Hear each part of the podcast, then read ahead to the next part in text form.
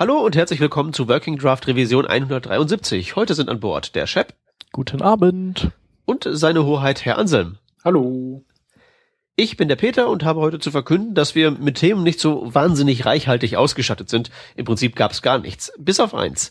Chrome hat jetzt die Version 36 in den Beta-Channel gepusht. Normalerweise wäre das keine große Erwähnung wert. Allerdings enthält diese Version 36 drei Features, die so wichtig sind, dass wir dann doch mal über diese drei Dinger separat reden wollen. Wir erzählen also im Prinzip jetzt nichts von Chrome, sondern wir reden von diesem schönen neuen Zeug. Das erste, was da drin schön und neu ist, ist ähm, eine Implementierung, eine erste Implementierung von Web Animations in äh, Persona der Funktion Element.animate. Und wenn ich das so lese, dann frage ich mich, eigentlich haben wir doch CSS-Animationen eingeführt, damit wir eben nicht mehr mit äh, JavaScript jQuery-Animationen rumkrebsen müssen, weil die sind doch irgendwie alle langsam und schlecht. Oder wie war das, Shep? Äh, ja, nee, stimmt auch. Also ähm, die CSS äh, und Animationen sind schon performanter als ähm, JavaScript-Animationen meistens. Also pauschal kann man das nicht sagen. Gab es letztens auch noch einen äh, Artikel bzw. einen Gastbeitrag, glaube ich, im, äh, in dem in, bei CSS Tricks.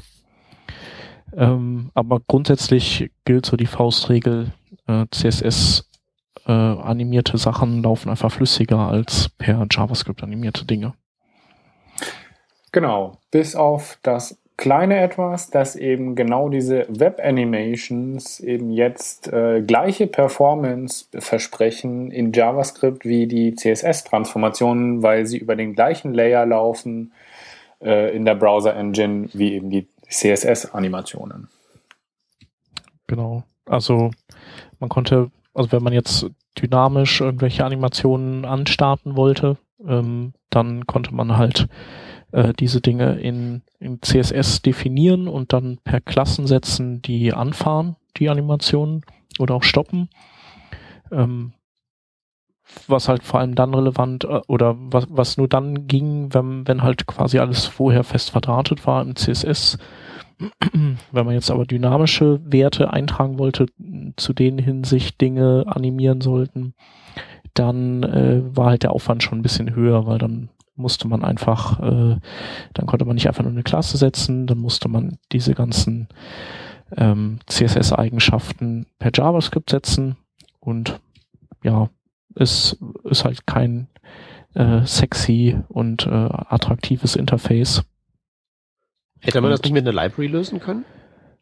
Ähm, ja, gibt's wahrscheinlich sogar auch. Gibt bestimmt einige Libraries, die das machen, aber dann hast du immer noch, also ich glaube, mit einer Library kannst du es machen, weil es gibt ja auch ein Polyfill für die Web Animations und letztendlich ist das ja dann auch nichts anderes als eine Library, die genau diese Funktion abdeckt.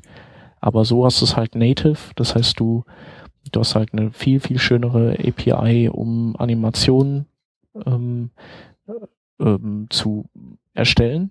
Also sagst halt einfach, das ist, sind meine Starteigenschaften, das sind meine Endeigenschaften und dann im einfachsten Fall übergibst du einfach eine Millisekundenzeit, so wie wir es von äh, jQuery Animate gewohnt sind und dann, dann läuft das.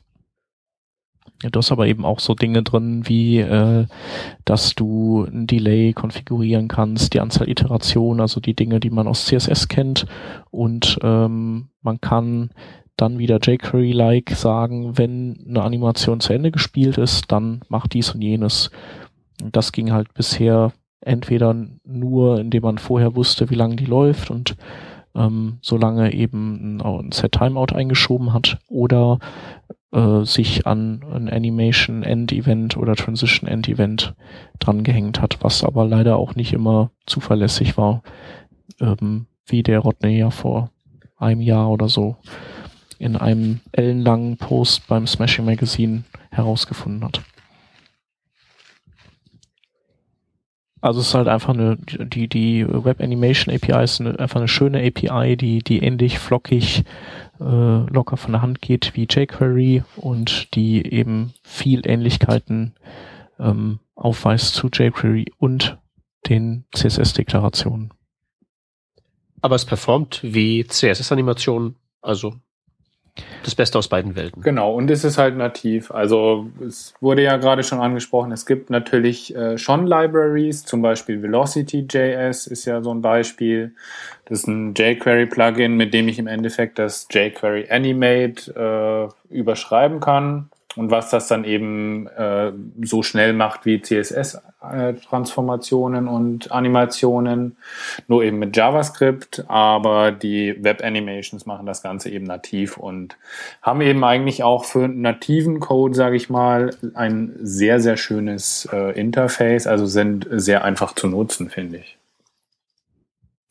Und warum das halt performant läuft, das liegt eben daran, dass ähm, man dem Browser äh, sozusagen eine ganze, man sagt ihm nicht nur, was man jetzt machen will, sondern man, er kann, weiß halt, was jetzt äh, für die für die nächste Sekunde irgendwie anliegt. Er weiß, er kann jetzt äh, irgendwas in die Grafikkarte schieben und der sagen, schiebt es mal da und da hin oder rotiert das. Und ähm, wenn man das Ganze über so äh, Request Animation Frame Schleifen laufen lässt, dann ähm, sowas eignet sich für, für Canvas Animationen, aber eben für äh, Grafikkarten beschleunigte Dinge weniger, weil da muss der Browser einfach vorher schon wissen, was so dein Plan ist. Und je mehr du ihm aufschlüsseln kannst, was so dein, dein Vorhaben ist, desto besser. Und das geht eben mit der Web Animation API und ging vorher nicht. Ging eben vorher nur über CSS. Ja, und insofern ist das eine coole Sache und ähm, ja, ich hatte eben noch mal äh, geguckt, was noch in der Web Animation Spec so drin steck, steckt, aber die äh, war mir dann doch ein bisschen zu lang, um die schnell mal durchzulesen. Ähm, ich suche noch mal einen Artikel von Jake Archibald raus, wo er mal darüber geschrieben hatte und ähm, den können wir einfach mal verlinken, würde ich sagen. Das werden wir machen. Wunderbar. Ach so, und Okay. Polyfill gibt's übrigens auch. Ähm, Hat, hatte ich ja schon gesagt. Ja, genau, das wurde schon gesagt, ähm, ist doch verlinkt. Der implementiert die ähm, Specs nicht voll, aber zumindest zu einem großen Teil und sollte zumindest mal jetzt so zum Experimentieren reichen. Mehr als Experimentieren ist ja aktuell eh nicht drin, denn wie gesagt, wir reden hier von Chrome 36 Beta. Genau, und ich habe, äh, das war wohl auch ein Artikel hier auf dem Smashing Magazine mit der Web Animations API. Alles ist, ist beim Smashing Magazine. Okay. Ähm, was hat der Chrome 36 Beta denn noch Schönes? Ähm, HTML-Imports. Wir können also jetzt in unseren Head reinschreiben, link rel import und dann eine HTML-Datei referenzieren. Das ist auf jeden Fall ziemlich cool. Ähm, mit den HTML-Imports hatte ich mich auch vor einem halben Jahr oder so beschäftigt. Und äh, ich weiß nicht, wie euch das ging, aber wenn ihr HTML-Imports lest, wie, was, was denkt ihr dann, was man damit machen kann? Genau. Also wie funktioniert der, wie ist der Ablauf? Also der ganz native Ansatz, den ich jetzt mal so einfach mal so trollisch in den Raum schmeißen würde, wäre so PHP-Style include. Genau, das dachte ich auch. Und genau das geht halt irgendwie unerwarteterweise nicht. Ähm, und das Ganze funktioniert doch anders, als man denkt. Ähm, willst du erklären? Ähm, kann ich machen. Also was das Ding ähm, macht, ist, es lädt natürlich diese HTML-Datei und alles, was in dem Ding noch drin verlinkt ist. Und der, der Hauptnutzen davon ist, dass das tatsächlich dann auch vom HTML-Parser verarbeitet wird. Und es wird einem ein komplettes Dokument bereitgestellt, was man auf diesem HTML-Element, also wenn man mit dem mit den DOM-Methoden dabei geht, ähm, finden kann und dann kann man das ähm, verwenden, um dann zum Beispiel Dinge dort drin auszulesen, die dann in irgendwelchen Template-Elementen verwendet werden, solcherlei Sachen. Also wir haben da die Möglichkeit, eine HTML-Datei zu schreiben, in der mehrere andere Sachen zu referenzieren oder HTML aufzuschreiben und sowas und das letztlich dann mit einer Zeile Code irgendwo einzubinden. Das heißt, wir haben im Prinzip damit ein richtiges Plugin-System für HTML plus anhängige Ressourcen. Okay, ähm, also im Prinzip sowas wie iFrame. Nur, dass es halt eben nicht dargestellt wird sofort, sondern es ist halt so eine, so ein importiere mir die Ressourcen und stelle sie mir so bereit, dass ich mit meinen Skripts da draufgehen kann. Genau, also, also quasi ein eigener. Ein iFrame ist ja, ist ja, ist ja ein eigener Browsing-Kontext. Die, die sind ja mehr oder minder gegeneinander dann isoliert, die Elternseite und das includete Dokument.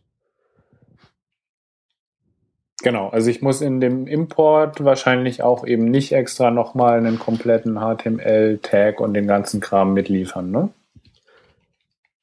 Nein, das ist nicht nötig. Also du kannst wirklich da im Prinzip mit, mit dem Diff anfangen, wenn du lustig bist. Genau. Der, denke ich mal, ähm, häufigste Use Case wird dann in Zukunft sein, dass wir da drin halt eben wirklich so Komponenten bundeln werden, wenn wir dann Web Components haben. Das heißt, das Ganze wird dann im Prinzip ein Template-Tag sein und dann steht da drin weiteres Zeug, das halt eben diese übrigen Features verwendet. Und dann kann man einfach sagen, jawohl, ähm, liefern wir das aus. Also um das jetzt mal konkret zu visualisieren, wir machen das, wir machen also Link, rel, äh, Import und dann foo HTML.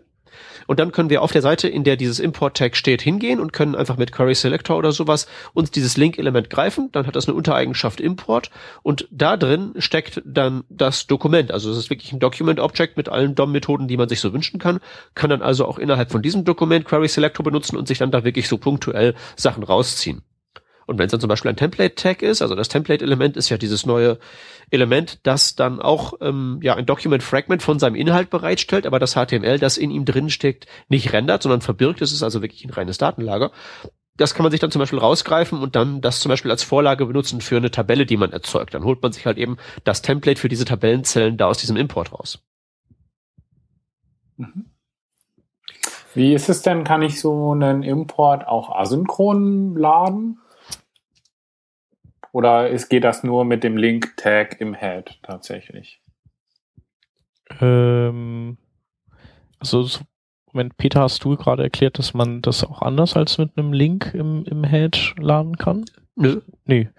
Weil das ist, du kannst es nur mit einem Link im Head laden, aber du kannst da ein Async-Attribut auch draufsetzen. Also das geht schon. Also Async-Attribut wird da drauf unterstützt. Genau, Async-Attribut wird unterstützt und ist auch sogar äh, ähm, angeraten, damit möglichst viel zu arbeiten, denn mhm. ähm, weil es ja im Kopf ist, würde es ja sonst blockieren. Genau. Das heißt, du hättest da weitere Ressourcen, die den DOM-Aufbau blockieren. Ist halt vielleicht, kann, kann mal nötig sein, warum auch immer. Mir fällt jetzt kein Grund ein, aber vielleicht ist es mal nötig. Aber meistens wird man wahrscheinlich die Version mit gesetztem Async-Attribut antreffen. Mhm. Und von einem Sicherheitsaspekt ist es wahrscheinlich ähm, ähnlich wie bei iFrames und anderen externen Ressourcen wie JavaScript, dass da irgendwie Cores enabled sein muss? Oder wie mhm. läuft das, wenn ich äh, von externen Seiten sowas einbinden möchte? Also das geht genau, ja wahrscheinlich sagst, auch, ne? Ja, genau. Geht natürlich auch, wenn die halt eben Cores enabled sind. Okay. No. Ist halt, also, ähm, äh, ein super Vehikel einfach, um modular zu arbeiten. Also wir hatten in der Vorbesprechung auch mal kurz, ähm, kurz dieses Thema, wie man irgendwie äh, in Komponenten oder Komponenten basiert arbeitet und gerade wenn man irgendwie was Größeres baut, was gut pflegbar sein soll, also auch wenn man was Kleines baut, ist es sinnvoll, aber je größer das Projekt ist, desto mehr macht's halt Auer, wenn man es nicht tut. Ähm, dafür ist halt, sind halt HTML-Imports äh, wie gemacht. Du hast ein Template da drin, du hast, kannst da äh, Skripte verlinken oder referenzieren. Du kannst auch so, so eine Art Abhängigkeitskette bauen. Also du kannst ja theoretisch auch sowas wie ein, wie so ein Require.js äh, Loader bauen, weil du kannst aus einem HTML-Import auch wieder was anderes referenzieren, was du dann auch brauchst. Also ob das sinnvoll ist für die Ladezeit sei dahingestellt, aber du kannst halt einfach toll modularisieren. Und also für die Ladezeit sei auch gesagt, es spricht ja natürlich nichts dagegen, hinterher sämtliche Imports auf einen zusammenzudampfen. Ja, da gibt es dann bestimmt auch wieder irgendwelche Tools für, wenn es dann soweit ist. Aber ähm, wäre ich glaube, ich glaube, es gibt sogar schon eins. Warte mal, ich glaube, es gibt eins. Das nennt sich so ein Grunt-Plugin. Das nennt sich, glaube ich, Vulcanize. Ich, ich google mal eben schnell. Und das verlinken weiter. wir. Genau, wenn es das gibt. Ich google mal eben. Vulcanize ist das ja. Auch vom Polymer. Okay. Genau, wir verlinken es.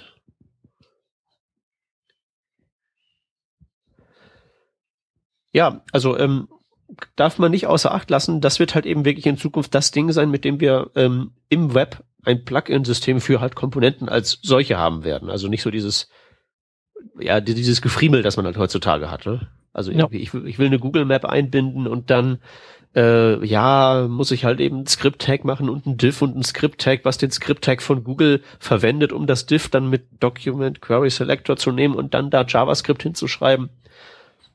Ja, auch so da Dinge, die wir halt mit Smarty und Twig oder so machen oder ja. PHP Includes und, und was weiß ich, das, das ist halt dann, das brauchen wir dann halt alles nicht mehr. Ja, es geht alles weg. Und in der Zukunft, wenn das mit den Web Components durch ist, haben wir dann sogar eigene Tags. Dann gibt's halt eben wirklich Spitzklammer auf, Google Map, Längengrad, Breitengrad, Spitzklammer zu, fertig ist die Geschichte. Ja, das wird auch super werden. Also ich habe mal vor, vor längerer Zeit an einem Projekt, also es war so 2006 war das, da äh, haben wir mit äh, XSLT haben wir halt sowas ähnliches gemacht. Da hatten wir halt äh, irgendwie Button einfach nur der hat das dann äh, per XSLT umgewandelt in, in so viele ineinander verschachtelte Diffs, weil es war ja noch IE6 und 7 Zeit, also IE7 war noch nicht raus. Und äh, da wollte man natürlich, da, das war genau die Zeit, wo wir runde Ecken wollten und jetzt wollen wir sie ja nicht mehr. Und äh, da musste man dann eben diverse Diffs ineinander verschachteln. Und das, das haben wir dann eben so abstrahiert. Also wir haben, und das war einfach cool. Das war super. Du hast halt, musst einfach nur da gültiges XML schreiben, aber äh, musstest dann nur Button schreiben und wie der dann am Ende gebaut wurde, das war dann nicht dein Bier. Ja, mit Web Components kriegen wir das dann in Zukunft im Frontend ohne XSLT. Ja. Sehr cool. Wie ist das mit der, wie, wie ist das mit der Unterstützung der Browser? Du hast doch letztens einen Workshop gemacht, du weißt das wahrscheinlich gut, oder? Ich hatte ähm, einen Workshop gemacht zum Thema Polymer. Das ist halt eine, eine Library plus Polyfills für Web Components, wo eben genau das benutzt wird. Und ja, das lässt sich polyfillen und das fluppt auch anstandslos in den modernen Browsern. Ähm, den Polyfill gibt's wahrscheinlich auch als Einzelprodukt, also ohne Polymer hinten dran. Wenn das der Fall ist, Link natürlich in den Show-Notizen.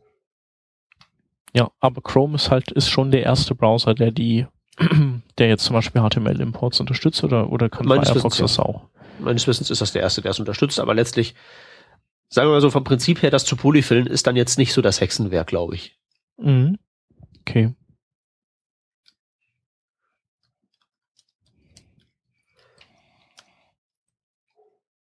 Okay.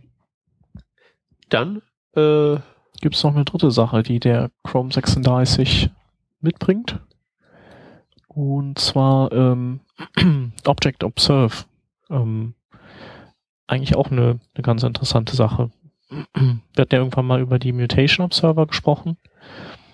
Die, äh, die nehmen halt oder die kann man auf einen Teil des DOMs aufschalten und, und die da beobachten lassen, was entweder auf der Node selbst passiert, die, äh, auf die man sie aufgeschaltet hat, oder eben auf der Node und ihre Kinder, Kinderknoten. Und es kann halt äh, Insertions, Deletions sein oder eben Attributänderungen. Ähm, ja, und äh, Object Observe ist quasi die, die Variante auf der, auf der anderen Seite der Mauer. Also, dass man halt äh, Veränderungen an JavaScript-Objekten beobachten lassen kann. Und zwar auf einfache Art und Weise. Das kriegt man zwar heutzutage, also heutzutage. Ne? Also in einer in einer in einer nicht ganz so fernen Zukunft kriegt man das auch hin mit zum Beispiel der ECMAScript 6 Proxy API, aber das ist halt eben, das ist richtig richtig knifflig. Und mit diesem Mutation, mit diesem Object Observe wird's halt eben wirklich dann so einfach. Für diesen häufigen Use Case, für den man halt eben sonst Proxys bemühen würde, geht's halt dann eben einfach direkt hingeschrieben, was schon ein ziemlich großer Vorteil ist. Ähm, weil das reduziert einfach, wenn man solche Sachen machen möchte, wo man halt eben wirklich ein Objekt unter der Lupe halten möchte, einfach den Overhead ganz gewaltig und es kann weniger schief gehen. Ja. Also bisher ist es ja äh, dann dieses, einfach dieses, was das ein regelmäßiges Vergleichen mit dem letzten Stand, Abklappern aller, aller Bestandteile des Objekts und wenn sich irgendwas verändert hat gegenüber dem, der Referenz, dann wird halt Alarm geschlagen, ne? Ja, also so geht das, wenn du wirklich die normale Objekt-API von JavaScript erhalten möchtest, dann hilft halt wirklich nur dauernd danach zu gucken, was natürlich aus vielerlei Gründen ziemlich schrecklich ist. Oder man tunnelt halt eben sämtliche Objektoperationen durch irgendwelche Methoden durch. was natürlich dann auch im Einzelfall umgehen werden kann oder falsch benutzt werden kann. Und wenn dann die Implementierung dieser ganzen Tunnel verkehrt ist, irgendwo ein Speicherleck ist oder ein Bug drin ist, dann hat man natürlich auch ein Problem. Und das ist halt einfach nur das, was man eigentlich sowieso haben möchte, diese Möglichkeit, einfach ein Objekt unter Überwachung zu stellen, als natives Feature für alle JavaScript-Objekte. Nicht, nicht mehr nur für Stom, wie richtig schon gesagt, sondern eben für jedermann. Und äh, der Use Case, was wäre das? Ähm, also die, ähm, also der Use Case ist halt eigentlich alles, wenn du ein Objekt überwachen willst, aber vor allen Dingen brauchst du das natürlich für solche Data Binding Geschichten. Ne? Wenn du halt sagen willst, sobald sich hier das Objekt foo verändert, weil da irgendwie der was was Neues reingeschrieben wurde, soll jene, diese und jene DOM-Manipulation ausgeführt werden. Und das ist halt so das klassische Data Binding, was wir halt eben in den ganzen MVC-Frameworks drin haben. Und was da halt eben einfach eine riesig schwierige Aufgabe ist, ist halt mit diesem Object Observe Polyfill ähm, ja stark stark vereinfacht worden. Ja, also meine Vermutung war ja, dass, äh, dass die bezahlt wurden von den äh, Angular-Leuten dafür, dass sie das äh, implementieren. Meinst du? Weil die Polymer Library, wo zufälligerweise auch der Polyfill äh, raus entspringt, die brauchen das ja auch, weil die auch ihr eigenes Data Binding System haben. Und eigentlich will das ja jeder haben, oder? Ja. eigentlich schon. Also da muss man, glaube ich, niemanden groß bestechen. Es ist halt nur ähm, ja, wahrscheinlich nicht irgendwie jetzt so super trivial zu implementieren in die JavaScript Engine, aber hey, Chrome kann's. Ein Polyfill gibt es, der halt eben, ne, der macht's halt eben auf genau diese Arten und Weisen, die ich gerade beschrieben habe, die halt nicht die optimalen sind, aber immerhin, dann kann man schon mal benutzen und ist auf der zukunftssicheren Seite. Ja, ich meine, das ist ja im Endeffekt das gleiche wie bei den Mutation Observers. Da muss ich ja auch als Fallback im Endeffekt dann Timeout nehmen oder so. Das ist nicht ideal, klar, aber ja gut, für die, für, die, für, diese, für, diese mittelschlechten Browser gibt's ja noch diese Mutation-Events, die halt. Mittelschlechte Browser, genau, da ist der Punkt. ja, ja. Für IE8 halt dann eben doch noch nicht. Ja, ja, hast recht. Genau. Nee, das Coole ist ja eigentlich an den ähm, Object Observers auch, dass äh, das im Endeffekt eben nicht irgendwie dauernd feuert, sondern nur dann, wenn es geändert wird. Und ich kann natürlich auch das Ganze einschränken auf bestimmte Subobjekte. Also ich kann ja im Endeffekt auch angeben, welchen Teil ich des Objektes äh, überhaupt überwachen möchte. Und soweit ich weiß, kann ich sogar rausfinden, was geändert wurde. Das heißt, ob äh, Daten hinzugefügt wurden, ob die editiert wurden oder ähm, removed wurden. Also das gibt mir natürlich schon viele Möglichkeiten, damit irgendwie relativ simpel zu arbeiten. Also finde ich eine sehr coole Sache. Übrigens beim IE8 kannst du auch sowas wie äh, Mutation Events draufwerfen. Du musst dann die eine von diesen Behaviors dir schreiben. Quasi ja. JavaScript, dass du per CSS an die Knoten dranhängst und da kannst du dann die gleichen Sachen überwachen.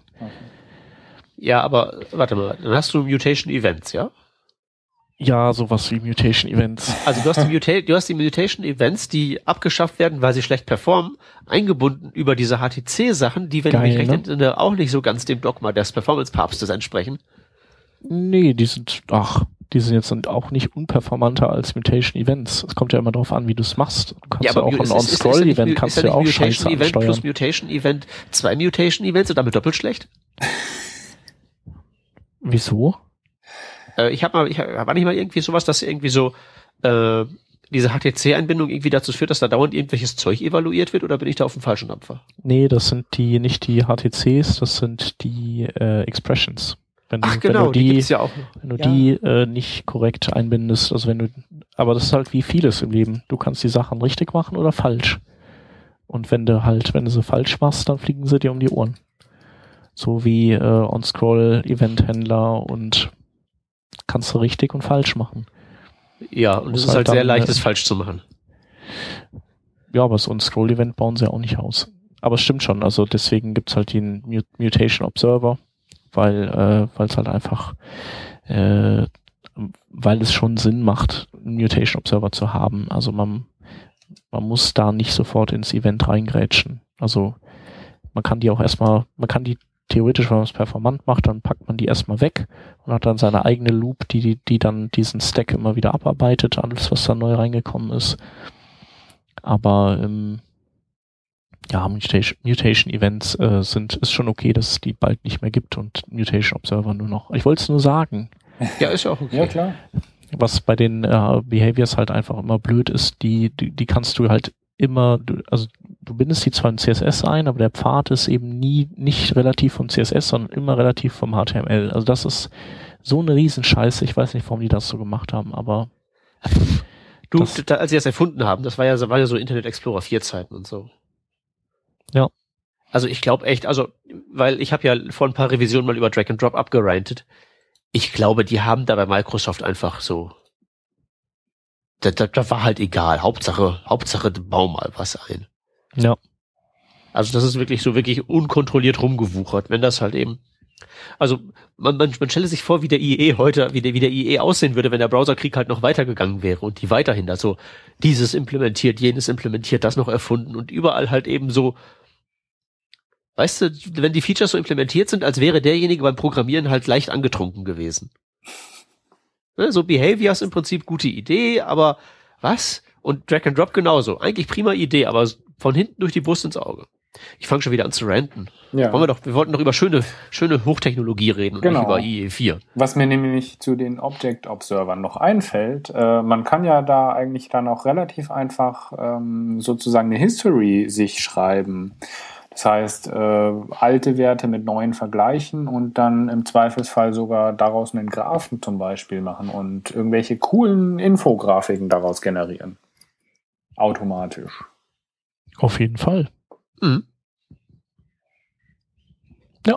Genau. Nee, stimmt schon. Und äh, selbst bei langen oder großen Objekten habe ich gesehen, ähm, ist das gar kein Problem. Das heißt, wenn es mal ein bisschen dauern sollte, dann gibt es auch dafür irgendwie Events, die nennen sich Perform Change und Notify, sodass man dann eben ähm, das manuell anstoßen kann im Hintergrund, dass eben irgendwie ein äh, Change vonstatten geht oder dass eben ein Change ankam.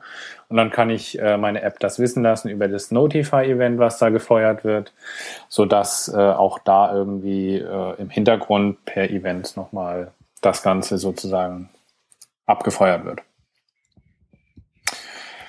Ja, zu guter Letzt, was äh, ich auch ganz interessant fand äh, an der Geschichte, weil das äh, eigentlich nirgendwo beschrieben wird, auch nicht in dem Chrome Release äh, mit drin, dass sie nicht nur Objekte observen können, sondern dass sie auch schnell mal so nebenbei Arrays observen äh, eingebaut haben. Also array.observe gibt's auch.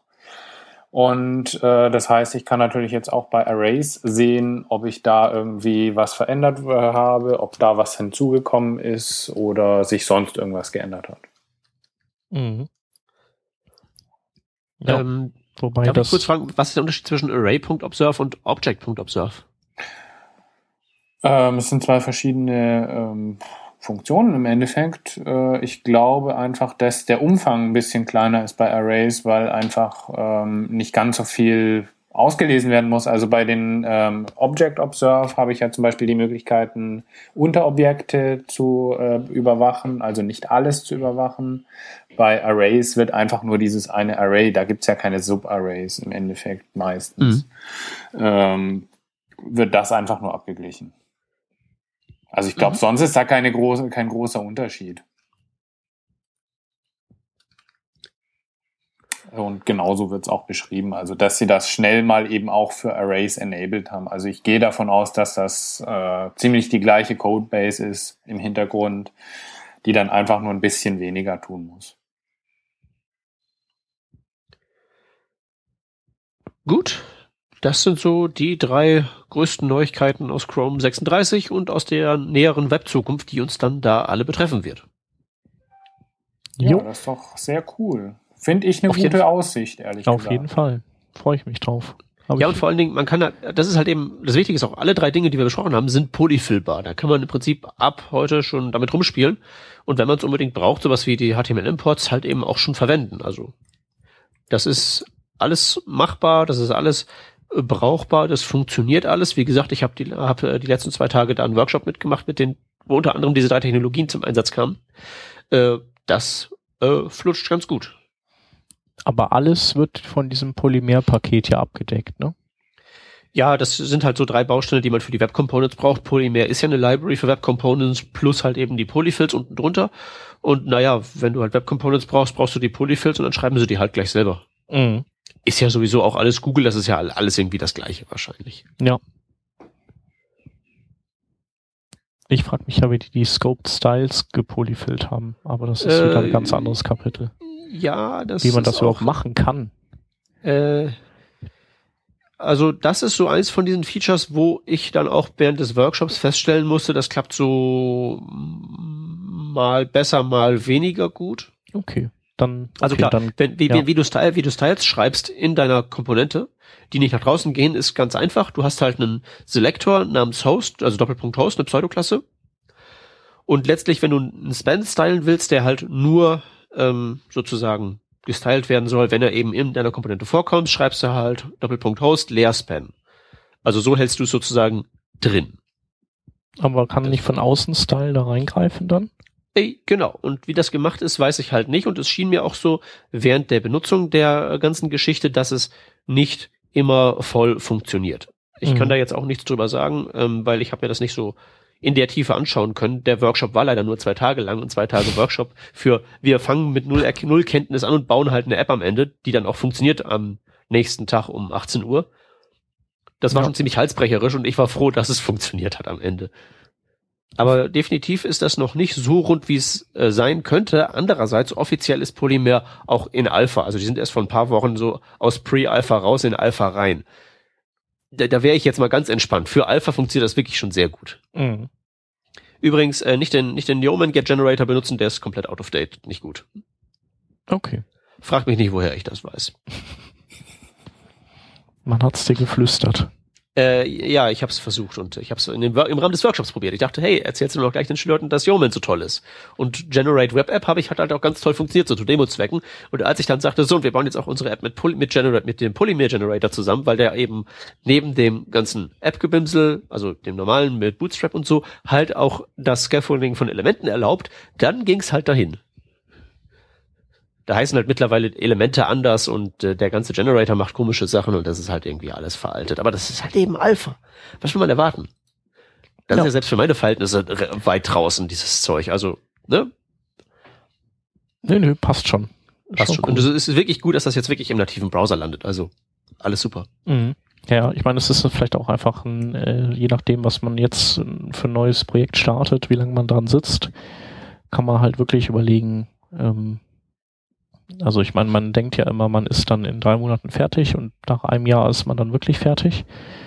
Ähm, und dann dürften ja eigentlich sowieso auch noch mehr Browser viele der Funktionen nativ unterstützen und Polymer ist ja so ein Ding, das sich dann auch fleißig äh, selbst zerstört, wenn es sieht, dass irgendwelche Dinge nativ unterstützt werden. Äh, nee, nicht ganz. Also das Nee? zerstört sich nicht selber. Polymer ist ja mehr als nur die Polyfills. Ah, okay, ich dachte, das würde dann, aber die Polyfills, äh, die stürzen sich dann doch äh, die Klippen runter, oder? Ja, ist ja auch völlig okay. Aber die Library letztlich, die ist dir erlaubt, halt eben einfach dieses äh, Shadow DOM und die Scoped Styles zu orchestrieren. Das ist ja letztlich, das sind ja alles Einzeltechnologien. Und Polymer ist halt in erster Linie der Dirigent, der das so zusammenknotet und dir eine kleine JavaScript-Library gibt, mit der du halt eben sagen kannst, es ist halt eben, ich mache mir jetzt einen neuen Tag und dieser Tag heißt xfu und der hat die Events so und so und der schmeißt die Attribute so und so. Das kannst du eben auch nativ machen, nur nativ ist es halt ein Gefriemel, weil die einzelnen Technologien nicht darauf, nicht auf diesen einen Use Case hin optimiert sind, Komponenten zu machen, sondern die sind ja generalistisch aufgebaut. So wie die HTML-Imports halt einfach, einfach so, ich importiere mal halt eben jetzt so ein äh, Ding dahin. So ein Document. Aber das sagt ja nicht, ich und registriere und lies halt eben in dem Document dieses Polymer Tag ein und in dem Polymer Tag steht ein Attribut Tag Name und diesen Tag Name reichst du also aus dem Document Fragment nach draußen, damit da draußen ein Skript anmeldet, hey Browser, es gibt jetzt ein Element namens Tag Name und das Shadow DOM und so. Also Polymer orchestriert das Ganze. Und diese Polyfills sind nur ein Layer da drin und der wird sicherlich äh, früher oder später rausfliegen. Aber ähm, das restliche Tool an sich wird auch noch so sinnvoll bleiben. Okay. Es ist halt nur so, dass es aktuell die de facto Implementierung von Web Components ist, weil es da nichts anderes gibt. Aber das, das ist auch so für sich standalone ein sinnvolles Werkzeug. Die Polyfills gehören nur dazu. Alles klar. Ja, Okay. dann. Wollen wir die Links verlesen? Machen wir. Okay. Ich darf aufschlagen. Ich empfehle eine, die YouTube-Sammlung der Vorträge von Empire.js. Schlaue Leute reden schlaues Zeug über JavaScript und HTML5 und Konsorten. Die Talks sind alle recht kurz. Sie sind so 20 bis 25 Minuten lang. Das kann man sich also alles bequem mal reinziehen. Äh, sehr empfehlenswert. Und falls ihr danach noch mehr Videos braucht, um euch schlaues Zeug reinzuziehen, Google hat eine kleine Videoserie veröffentlicht, die nennt sich Compressor Head. Und dort stellt ein freundlicher, glatzköpfiger Mann vor, wie Datenkompression funktioniert. Und zwar wirklich jetzt so von den Basics her. Der erklärt, was so die historische Entwicklung ist und wie so einzelne Algorithmen funktionieren. Wirklich so ähm, auf der ganz abstrakten Weise so, wie funktioniert jetzt 7-Zip zum Beispiel. Das, was da an Wissen rausfällt, kann man dann zwar nicht wirklich jetzt so in ein konkretes Programmierprojekt verwenden, wenn man jetzt nicht gerade wirklich einen eigenen Kompressionsalgorithmus erfinden möchte. Aber es sorgt halt eben dafür, dass man viel besser Bescheid weiß darüber, was denn diese Computerkiste magisches Zeug anstellt, wenn sie der einem was komprimiert. Man weiß einfach hinterher besser Bescheid, was die Mühle so tut. Letzter Tipp aus meiner Ecke nennt sich Fluxor und das ist ähm, die Komponente von Facebook, die React.js ergänzt. Dieses React.js, wir erinnern uns, war ja so eine View-Engine, die Facebook benutzt, mit so einer komischen Mischung aus JavaScript und HTML. Und Fluxor ist sozusagen dann das Model und der Controller dafür. Das spielt gut zusammen. Wir haben es uns jetzt nicht en Detail angeguckt, aber falls irgendwem von euch React.js ganz sinnvoll erschien, wäre das eventuell die, äh, der, der Rest des MVC-Konzepts für euch. Jo, dann habe ich noch einen Link und zwar ein äh, Grunt-Plugin von Tim Cudlack. Äh, nennt sich Grunt Perf Budget und hängt sich an die Webpage Test API dran und äh, prüft automatisch URLs ab und ähm, checkt, ob die innerhalb eines ähm, Budgetrahmens, also eines Performance-Budgetrahmens liegt ähm, oder liegen äh, den gibt man bei Webpage-Tests zum Beispiel über den Speed-Index an. Und ähm, ja, wenn die Seite innerhalb des Performance-Budgets bleibt, also schnell genug ist, dann ist alles gut. Und wenn Grunt feststellt, dass das Performance-Budget durchbrochen wird, dann gibt es eine Fehlermeldung und Grunt scheißt einen zusammen. Dann habe ich noch einen zweiten Link und zwar geht's, ist es ein Artikel vom äh, Ilya Grigorik, der herausgefunden hat, dass man Skripte vielleicht besser doch nicht ähm, dynamisch per JavaScript einbindet, wenn man sie ähm, nicht blockieren laden will, sondern sich auf die äh, Variante mit Async-Attribut verlegt. Denn Inline-Skriptblöcke werden erst abgearbeitet, wenn äh, jegliches CSS geladen ist. Und äh, das kann manchmal eine Weile dauern. Und wenn man andere Skripte per Skript ins DOM einhängen will, dann geht das eben auch erst, wenn das CSS da ist. Und äh, dahingegen, wenn man die Script-Tags nimmt und das Async-Attribut draufsetzt, dann blockiert man auch nicht das DOM mit denen ähm, und die werden geholt und eingebunden, auch wenn das Style oder das CSS noch nicht fertig ist. Ähm, ganz interessant, dürfte jetzt nicht äh, immer so mega relevant sein für jemanden, aber ähm, vielleicht bei so Skripten, die relativ am Anfang kommen, äh, kann das schon mal was ausmachen. Und damit wären wir durch, meine Herren. Ja. Es ist leider keine Rekordzeit geworden. Wir hatten schon mal eine kürzere Revision. Was haben wir denn? Ungefähr 40 Minuten. Ja, ja ist doch super. Wir hatten schon mal ja, 20, 1A. Ich. Ich, ich bin ja auch, ich bin ja auch bei so Technikkrempel sollte man es immer kurz halten, damit die Birne nicht überladen wird. Mhm. Ja. Deswegen ist alles geplant. Wunderbar. Gut. Dann einen schönen Dann Abend. verabschieden wir uns von den geschätzten Hörern. Einen schönen Abend noch und bis zur nächsten Revision. Tschüss. Tschüss. Ciao.